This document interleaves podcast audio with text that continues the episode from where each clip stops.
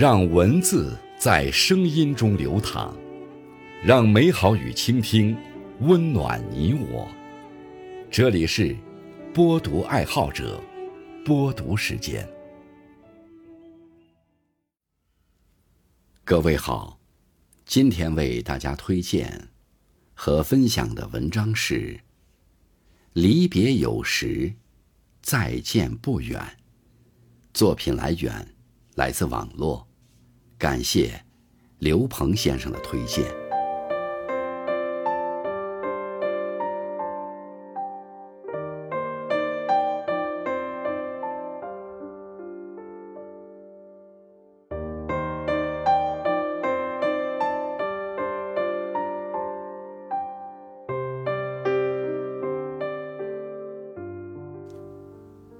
上大学后的每一次返校，工作后的每一次返京，都是父亲送我去车站。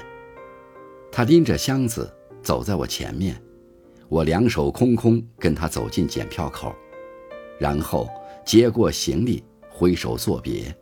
这场景延续多年。几年前有一次回北京，父亲在将我送进高铁站后。突然发来一条短信，他说：“我觉得，以后我还是不送你了吧。我越来越老，再也不能每次眼睁睁看着你离开了。”父亲一直是隐忍含蓄的人，甚少向我表达感情，更从未这样展露脆弱。我看着短信，当下大哭出声。我终于明白，在我一次次不回头的离开里，隐藏着对一个老人怎样的残忍。身为子女的我，长大成人的我，远离双亲的我，终于成了他的不可承受之重。他决定用这样一个冷酷的方式止损。上学时，背过。无数文学经典篇目，十多年过去了，仍印象深刻的唯有《背影》。刚上大一那年，在十一假期结束返校的火车里，我看着车窗外月台上父亲略微的佝偻身影，第一次切身体会到了文中主人公的心酸。父亲。是个情绪极其内敛的人。那天送我上车后，便站在离车稍远的位置上，一直看着我，手里拿着烟，却是不动，满眼的不舍和心疼。看到我也在看他，只是用手示意我看顾好上面的行李，仍站在原地，定定地看着我。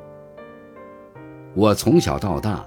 一直是个个性独立的人，离家或出远门时，往往是兴奋大于悲伤。唯有那次不同，父亲的神情和手势，就像文中的橘子，凝结了他所有的情感，同时，也让我泪崩，直到今天，也无法忘怀。学过背影，但也只是略有印象。直到高二的一天，课间休息，突然有人跟我说：“我爸来学校看我了。他带来了生日礼物，而我自己都忘了生日。他从镇上坐了几个小时的车，专门来看住校的我，见了几分钟就走了。送他离开的时候，看着他缓慢移动的背影，我突然懂了课文。”眼睛就湿了，这件事记忆至今。二零一七年，我去国外留学，要飞的那天，父亲好几次欲言又止，像是有什么话要跟我说，但最终又什么都没说，只在不得不分开时，说了一句：“到了那边要当心，钱不够要说。”后来。我读美国作家塔拉维斯特福的《你当像鸟飞往你的山》，里面有一段讲的是作者的父亲参加完他的毕业典礼，送他到机场，知道他已经下定决心要去英国剑桥大学留学。作者是这样写的：就在这时，我回头一瞥，看见爸爸还站在安检口，目送我离开。他的双手插在口袋里，肩膀耷拉着，嘴巴松弛。我挥挥手。他向前走了几步，好像要跟上来。我想起了多年前的那一刻，当高压电线将旅行车盖住，母亲被困在车内时，爸爸站在旁边，一副无助的样子。我拐过弯，他仍然保持着那个姿势，父亲的那个形象，我将永远铭记。他脸上的表情充满爱意、恐惧和失落。我知道他为什么害怕。我在巴克峰的最后一页，就是他说不会来参加我毕业典礼的那一页。他无意中透露过：“如果你在美国，他低声说，无论你在哪个角落，我们都可以去找你。”我在地下埋了一千加仑汽油，世界末日来临，我可以去接你，带你回家，让你平平安安的。但要是你去了大洋彼岸，我好像突然懂了那天父亲想对我说却没有说出的话。前段时间回了一趟家，结果和父亲大吵了一架。争吵的起因很俗套，我怪父亲只知道出去喝酒，一顿饭都不同我们一起吃。父亲反将我一句，怪我不回乡考公务员，飘在北京无所建树，不能让他在朋友面前长脸。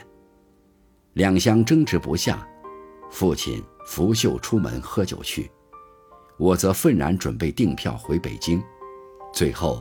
被母亲勒令退掉，说不要任性。几天后回家，父亲仍开车送我，一路无言。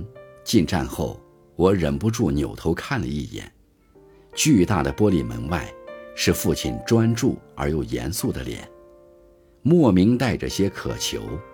他好像在质问我，又好像在哀求我：“你在外面过得并不好。”为什么不肯回来？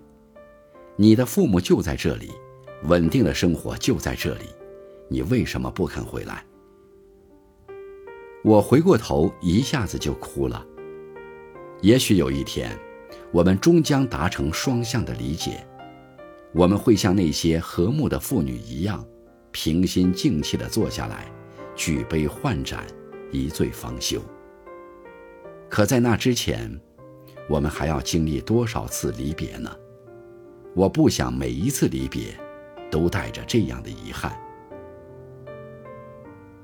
杨绛先生在《我们仨》里说：“我曾经做过一个小梦，怪他一声不响的忽然走了。